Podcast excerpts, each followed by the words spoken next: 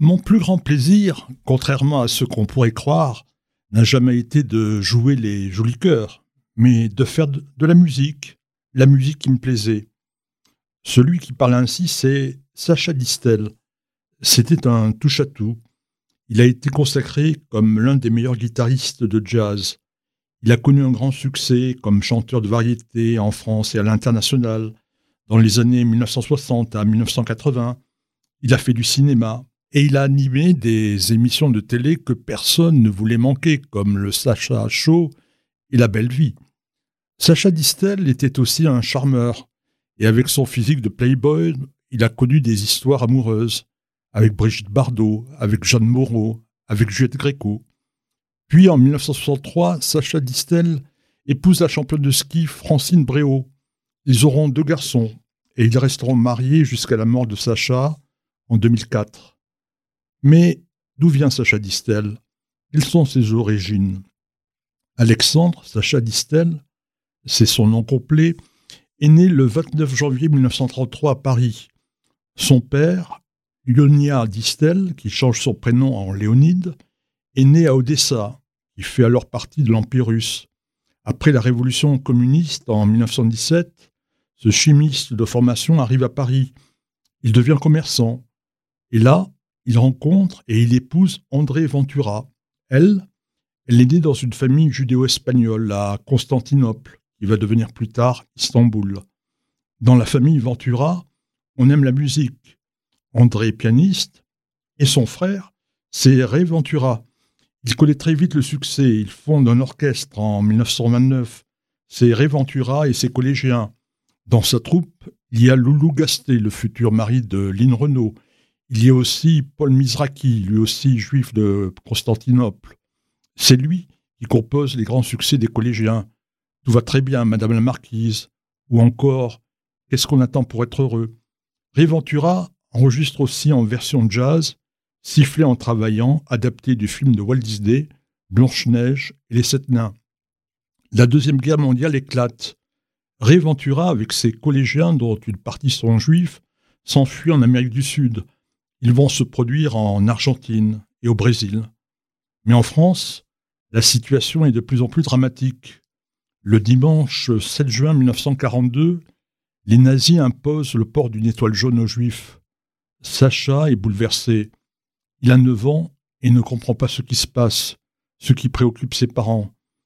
Il parle à voix basse de choses qui lui semblent mystérieuses et inquiétantes. Le lendemain, André accompagne Sacha à l'école. Il est pris de panique. Plus tard, il arrivera à verbaliser son malaise.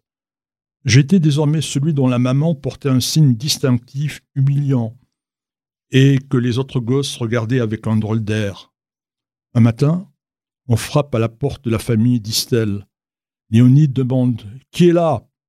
Ouvrez Police Deux policiers français viennent arrêter André. Sacha éclate en sanglots. Mais il a une idée, une idée d'enfant.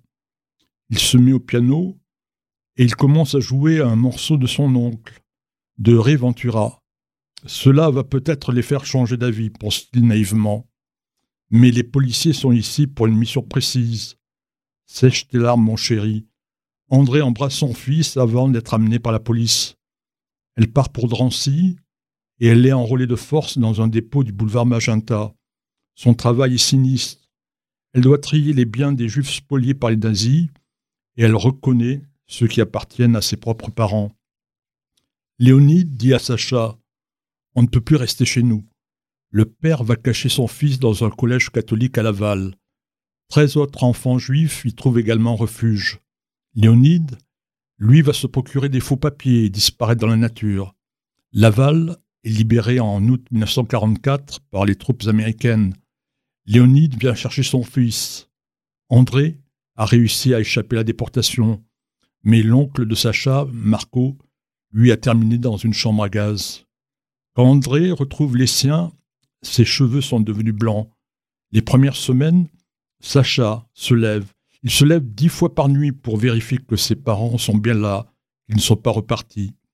Sacha Distel restera marqué toute sa vie par cette période de la Shoah. Ce trait de caractère me restera.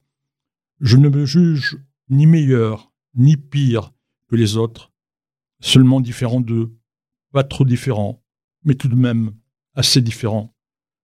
Après la guerre, Riventura revient en France. Il cherche son neveu de réveiller un de ses musiciens. Il s'appelle Henri Salvador et il va apprendre à Sacha Distel à jouer de la guitare. Et Sacha va devenir un musicien de réputation mondiale. Il monte un orchestre de jazz. Il accompagne de grandes vedettes de la chanson française et américaine. En 1959, ses amis le poussent à chanter. Il se fait connaître avec la chanson Scooby-Doo. Il va le propulser en tête des hit parades.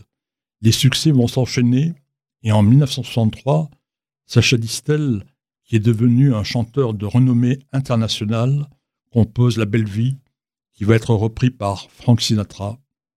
La Belle Vie, une chanson optimiste qu'on écoute toujours avec plaisir, surtout dans cette période où on a tous besoin de bonheur.